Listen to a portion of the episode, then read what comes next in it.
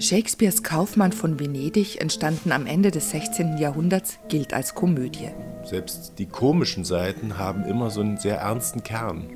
Das ist nicht harmlos, das ist äh, sehr ernst. Sagt Dramaturg Christian Tschirner.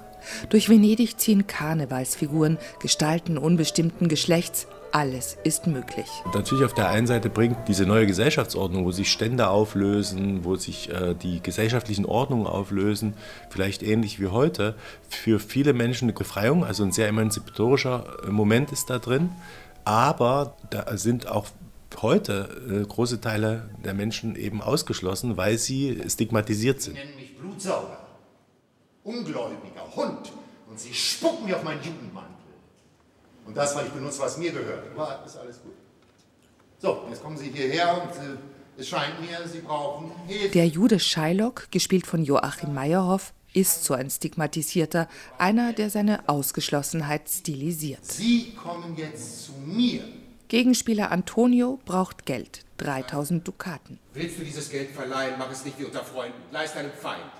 So kannst du besser, zahlt er es nicht zurück, dein Bußgeld abkassieren. Joachim Meyerhoff. Die Wahrscheinlichkeit, dass diese Schiffe untergehen, ist ja minimal eigentlich. Das ist eher am Anfang so eine Art, äh, ja, sehr intelligenter, böser Scherz, wird es, heißt es auch bei Shakespeare. Ne? Ein Scherz ist dieses Pfund Fleisch. Und dann bekommt das mehr und mehr Realität. Und dann durch diese Jessica, die Tochter, die weggeht, durch den Verlust des Geldes und so, wird er natürlich auch tatsächlich äh, eine Art Rächer, ne? dann für dieses Leid, was ihm angetan wird. Shylocks Tochter Jessica flieht mit einem Christen und mit des Vaters Geld. Ist es nicht ekelhaft von mir, dass ich mich schäme, meines Vaters Kind zu sein?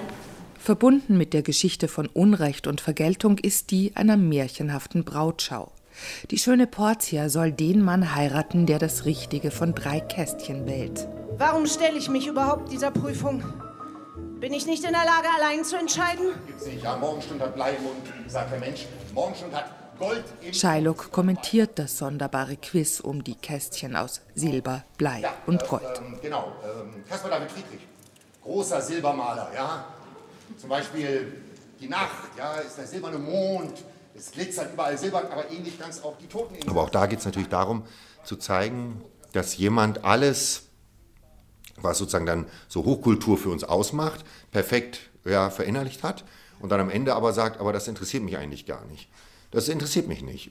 Was ihr Freiheit nennt, das ist, oder was ihr Kunstbeflissen nennt, das nenne ich Dekadenz. Sie werden mich wahrscheinlich fragen, warum ich lieber ein Pfund totes Fleisch will, als 3000 Dukaten.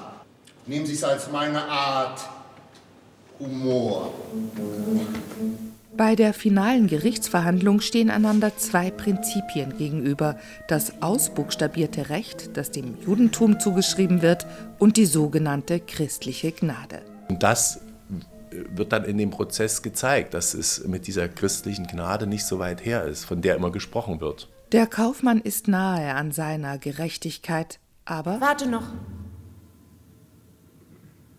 Da ist noch etwas.